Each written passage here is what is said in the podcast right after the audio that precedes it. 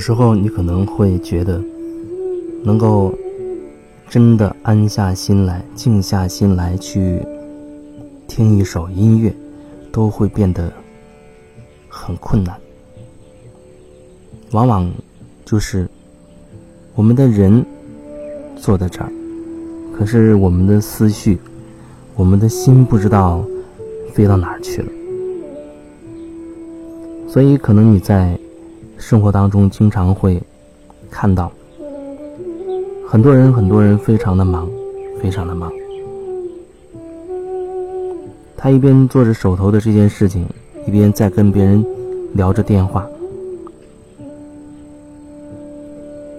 也可能他同时会进行好几件事情。你问他，他可能会觉得自己的效率非常高，因为他同时可以处理很多事情。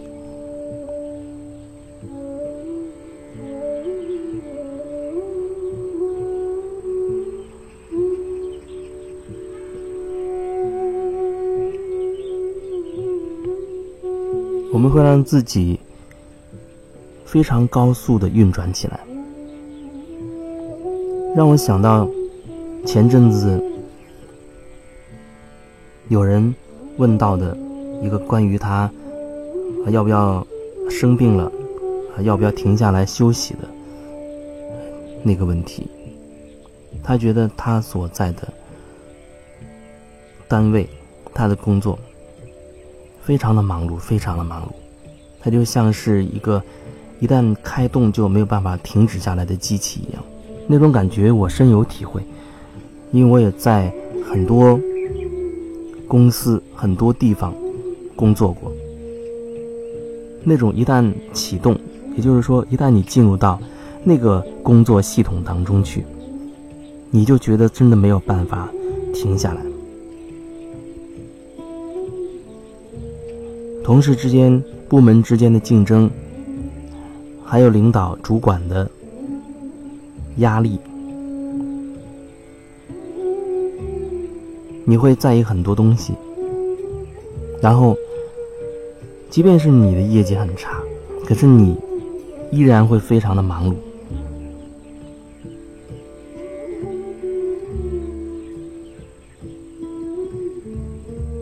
那样的忙碌可以一直忙到你真的没有办法，可以真的让自己完全的安静下来，哪怕是一会儿，抛开那所有的工作当中的烦心的事儿，把他们暂时全搁在一边，只是让让自己有那么几分钟的时间和自己面对面独处，恐怕真的都变得非常的困难了。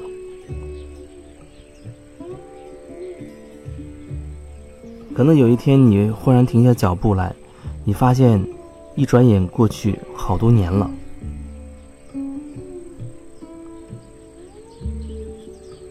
再一转眼，你会发现，哎呀，十几年、二十几年，甚至三十几年都过去了。那这些年你都在忙些什么呢？你有没有问过自己，你都忙些什么？好像我们是不断的制定着一个又一个的目标，然后我们会觉得自己很努力、很拼的，朝着自己的那所谓的梦想去不断的前进。周围的声音、社会的声音全部都是这样的指引、这样的引导。要努力，要拼搏，那是一个竞争的世界。如果你不努力，别人就会怎么怎么样；如果你不努力，别人就怎么怎么样，你就会怎么怎么样，然后我们就会像被尾巴上挂了鞭炮噼里啪啦响的那个驴子一样向前奔奔跑，像被蒙上眼睛的驴一样，不知道谁在拿鞭子抽着你，然后你只能绕着那个磨盘一圈一圈的转，可是你不知道自己在转圈你只知道自己不不能停下来，不敢停下来。久而久之，就形成了一种麻木的习惯。现在这样的一首音乐，你可以真正安静下来听上一小会儿吗？真的没有任何杂念，就只是去感受这每一个音符，就感受这个旋律，不是为了什么，不是为了有任何目的，你就是为了，应该说你只是去聆听它，去感受它，而不是头头脑去思考它属于什么样的啊哪个国家的音乐。啊，作者可能是谁？他是什么节奏的？等等，不需要你去思考这些，不需要你去用那些所谓的知识来占据你的空间。你只需要去听，用心去听，哪怕听上一小会儿就足够了。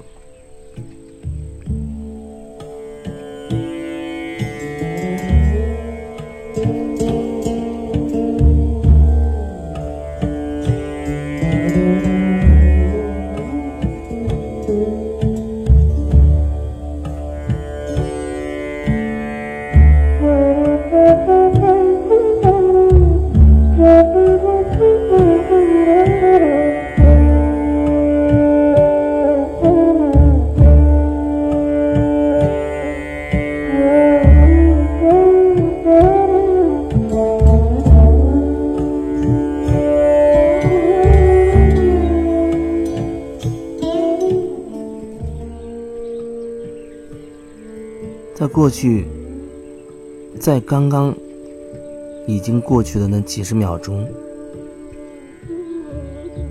在你的内在发生了什么呢？你听着我的声音，然后只剩下这首音乐。那么，在你只能听到音乐的那几十秒钟。你的内在发生了什么呢？依旧的万马奔腾，还是你可以慢慢的感受？哎，你真的觉得自己是在听这首音乐了呢？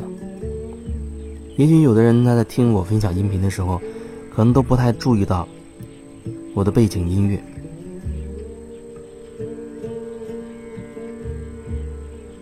这就像很多时候。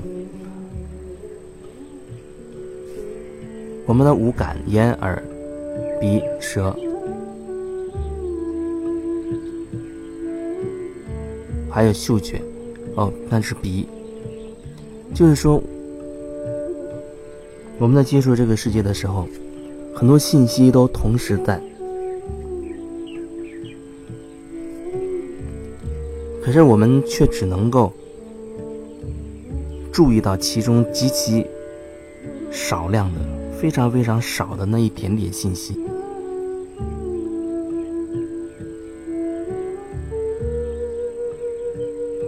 而你在注意到那一点点信息的时候，再没有用心去觉察的话，恐怕连那一点点信息也被错过了，或者被误解了。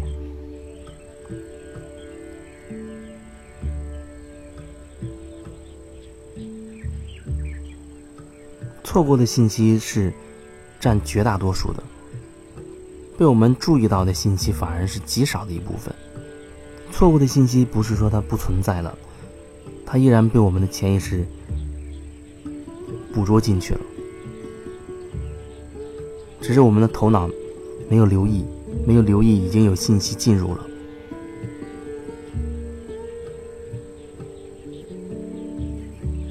就像有的时候，比如我在给谁做催眠。有的人呢，可能接受这些引导会比较快，然后他可能本身身体会比较疲劳，他真的会慢慢的进入到一种类似好像睡着了的那种状态。那其实他是进入到一种很深的一种意识状态当中去，那不是真正的睡着了。有一些特别的情况，可能那人真的睡着了，甚至都开始打呼噜了。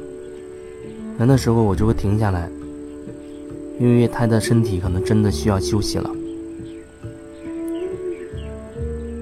而那种状况的睡眠状态、睡眠品质，也会非常的好。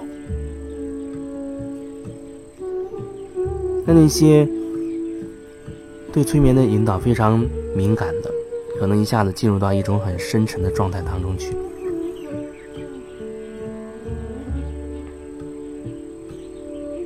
那个时候，看起来他好像半梦半醒的那种状态，可是我说的话，他的潜意识依然都全部可以接收到。也许他的大脑都不知道，可是他的潜意识就可以直接的接收到。也就是说，在那个状态里面，他的很多的外壳，比如说他有很多。世俗的一些评判、一些观念，啊，很多那样的那些东西，因为那些东西会把你的潜意识给它遮盖住，让你比较难去探索进自己内心，去找到一些东西。那在催眠的状态里面，那层外壳、那层浓雾，它就会慢慢的变得比较稀薄，你可能就会有机会直接的跳过那些你的观念。你的评判系统，或者说你的防御系统，而直接进入到你的潜意识深处，去找到你那真实的感受和一些东西，一些对你那个当下有帮助的东西。那这需要双方同步的进行，催眠师和被催眠的人。其实是同在一种催眠的状态里面。有的时候我们会在网上找到一些催眠的引导词也好，音乐也好，但是那相对来说还是不能说它比较浅，只能说是它没有完全针对你那个人。而其实呢，催眠它要针对你这个个体一些特质去感受、去连接。同步的去体会、感受一些东西的，所以那个状态它不是一个好像大众都可以听的啊，对所有人好像都有一点帮助的那种催眠的引导，不是那种能达到的效果。他需要两个人互相信信赖的催眠师和被催眠的人两个人共同完成，这样才会有针对性，才能。就一个问题非常非常深入的去切入，你才能看到哦，那问题更深处到底是什么？让你内在的那个智慧，让你内在那个，你可以说是高我也好，你可以说是内在的大智慧也好，或者说，呃，内在的潜意识也好，不管用什么词，他可以直接就给你把那个你的问题的那个答案。给出来给你，让你真的可以感受到，哦，原来是这样。那个过程当中的领悟会很深，因为他没有受到你的信念系统的一些干扰。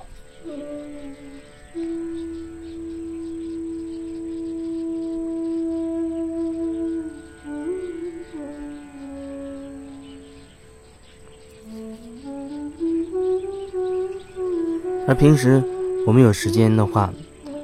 可能真的需要多多的让自己感受、学习，怎么样让自己能够放松，让自己的心可以静一静、静心吧。其实慢跑、跑步啊，慢跑，它也是一种静心的方式。其实我觉得，我的感觉。你和你的身体的感受始终保持在一起，而不是需要，好像你一边跑还一边需要听音乐等等之类的。我记得以前好多年前我在健身房的时候，经常看到有人在跑步机上一边跑一边，啊看着电视或者听着音乐。那实际上他有一些人他觉得跑步本身是很辛苦的一件事情，而他用听音乐听自己喜欢听的这个音乐的方式。